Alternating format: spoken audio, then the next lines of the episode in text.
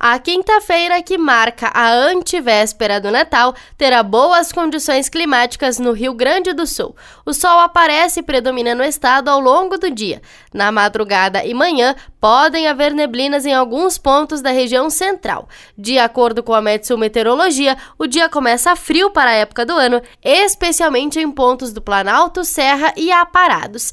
A tarde deve ser de temperaturas agradáveis, com maior aquecimento na metade oeste. Em Porto Alegre, o sol aparece entre nuvens, a mínima na capital é de 17 e a máxima chega aos 29 graus. Já na Serra Gaúcha, as temperaturas variam entre 8 e 24 graus. Da central de conteúdo do grupo RS com repórter Paula Bruneto.